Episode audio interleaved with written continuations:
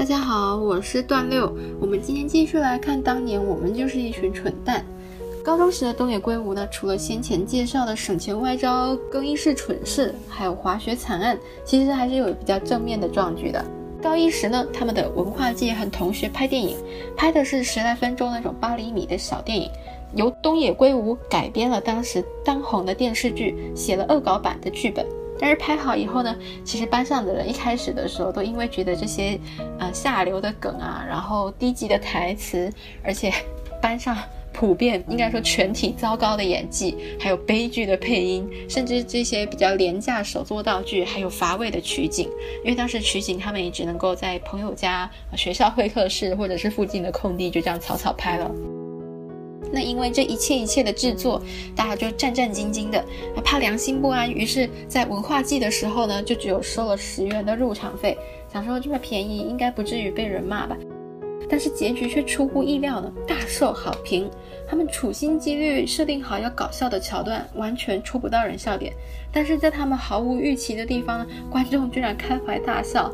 而文化季上映的两天，第二天其实是加映的，他们原本只打算映一上映一天而已，两天都是场场爆满。那当时的盛况让东野圭吾他们就觉得，搞不好他们是天才呢。而这次的大成功呢，甚至还带动了风潮，延烧到了高二的文化季，其他班级都受了他们班的启发跟鼓舞，就决定都要拍电影，于是就变成全部高二几乎都是在拍电影的情况。作为领头人的东野圭吾的班级呢，当然也是士气高昂。这一次呢，他们不同于高一的时候赶鸭子上架那种情况，这一次他们是非常严肃的，严肃开会讨论剧本。那剧本呢，又也是再度由东野圭吾来执笔。而且还很讲究配乐，配乐是由班上的音乐狂出马。化妆造型的部分呢，化妆是由家里开化妆品店的女生包揽，而其他女生则是手缝戏服。录音是由有音响狂大哥的女生负责的，选角呢也是颜值和特色都会相应角色是最佳人选的，取景也不再马虎，甚至呢他们为了拍这部片还特地出外景，还有租用场地拍的这部片是恐怖片，就是吸血鬼伯爵德古拉，那特地去租了教堂来作为拍摄。尽管是这样子竭尽全力，居然惨遭滑铁卢。原因是因为他们对电影讲究跟挑剔的人全部都去剧中参演了，负责拍摄的都是大外行，于是他们的电影画面非常模糊，没有对到焦，然后照明还有失误，那镜头远近的取景都不对，应该要拍特写的地方拍了全景，该拍全景的地方不知道为什么在拍近景。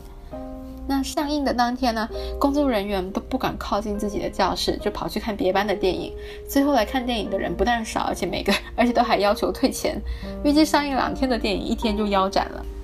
于是接下来的文化季呢，都和圭吾在卖烤地瓜。虽然是这样子开高走低的拍电影回忆，但其实现在已经是小说家的东野圭吾呢，在文中也说了，他不只是喜欢电影，甚至想当导演。当时决定拍电影的高中伙伴里面，有个提议拍爱情剧本，虽然最后投票失利的女生，她现在和丈夫两个人经营了影视制作公司，而且也曾经把东野圭吾的小说拍成电视剧呢。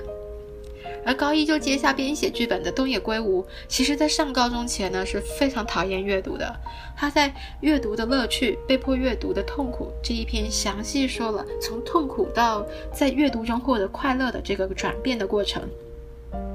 从小的时候，东野圭吾就很讨厌阅读。他的两个姐姐在读世界儿童文学的时候呢，他在看电视。他的母亲就觉得爱看书的才是聪明的孩子，于是就开始一连串的苦心相劝。首先呢，他母亲就跟他说，读书是可以体会主人公的心情的，跟随剧情的跌宕起伏呢，会有一些非常有趣的过程。但是东野圭吾就无视了他们，依然守在电视前面。于是呢，他的母亲就逼他阅读。他深深记得被逼。被逼迫阅读的第一本书呢，就是《龙龙与中狗》。他不明白为什么挑这一本，我猜测可能是因为这本书很有名，或者是东野的生肖是属狗的。虽然他勉为其难的看完了，但是完全不觉得好看，故事内容也不记得了，就隐约有一个印象，就是一个可怜的少年和一只可怜的狗，什么好事都没有发生就死了。于是他更讨厌阅读了，因为他觉得书本是一个让人郁闷的东西。题外话，《龙龙与忠狗》这本书我也没什么印象，但是我查了以后才知道，居然就是《法兰德斯之犬》这一本书。这个翻译我这样子就有了印象了，而且我也很确信我看过了这本书。但是呢，呃，故事大纲我也是完全不记得的，可见我当时应该也不觉得好看。我又找到了一个和东野圭吾共鸣的地方。言归正传啊，虽然他母亲没有旗开得胜，但是呢，他并没有放弃让他爱上阅读这一件事情。他母亲就开始思考了，内容要是没有让东野圭吾感兴趣的话，那么就很容易适得其反。于是这一次的目标，他放在了伟人传记上面。他认为呢，上一本是出师不利的《龙龙与忠狗》，可能是因为悲剧跟失败的结局容易让人沮丧。而伟人成功的过程相比之下应该要更吸引人，于是呢，他就是选定了《伽利略》这一本书，这是意大利科学家的故事，而这个故事终是成功虏获了东野圭吾的心。故事内容是少年伽利略在宴会上观察水晶灯，而且配合自己的脉搏测量，就发现了单摆振动原理。但是，一开始呢，成年人们都取笑他，否定了他的发现。而为了洗刷这一份懊恼，伽利略努力地成为了科学家。虽然因为他支持哥白尼的地动说，之后跟地跟教廷支持的地心说是相悖的，被宗教法庭控告是妖言惑众、危言耸听的异端者。而他的回应是，即使如此，地球依然会继续运转。这句话应该是深深地影响了东野圭吾。看他之后还有一个系列的小说叫《侦探伽利略系列》，汤川学的系列，所以他应该是真的很喜欢伽利略以及这个科学的精神。那与其说是故事感动了可东野圭吾，不如说是科学感动了他，因为他当时读完书的感想是科学才是最伟大的，于是呢开启了他的偏科之路。除了数学和理科之外，他都不承认是学问，在脑中甚至得出了这样一个图示。科学很伟大，于是科学以外的学问像个屁。然后，例如国语这种东西不学也没关系，而国语就是在看书。最后结论，所以不看书也没关系。于是他根本拒绝看书了。看着东野圭吾他母亲这么努力，然后跟他斗智斗勇了几个回合，居然起的是反效果，让我不禁回想起当年。觉得感叹，果然天下父母心啊！我母亲也是类似的情况，她希望我跟我哥哥远离电脑游戏，然后爱上阅读。她也是使了各种方法，最后是干脆将我俩带去文化中心，到她下班的时候才把我们接回去。她希望我们多读一点世界经典文学、伟人传记或是科学百科之类的书。但是我哥把我带去影音室看电影，或者是看电视剧。那后来我对那些电影不是很感兴趣，以后就自己在文化中心里面瞎逛。最后还是到了儿童阅览室那边，因为当年还小，小学三四年级左右吧。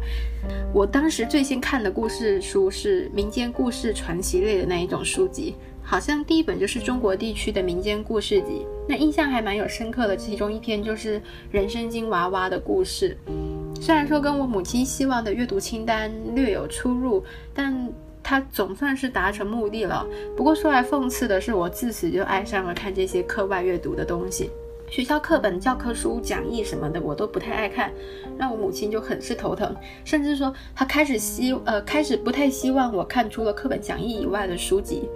上有政策，下有对策嘛，我就会偷偷的把图书馆借来的书藏在抽屉夹层的缝隙里面，然后半夜人都睡了，我才拿出来看。或者是他以为我在写作业，但实际上呢，我的作业、我的课本底下压着的都是课外书，那就立一本在桌上装装样子。好了，说回东野圭吾这边，那下一集我将会介绍他母亲为了让他爱上阅读，最后使出的是什么样的杀手锏。让我们下一期再会，我是段六，谢谢收听。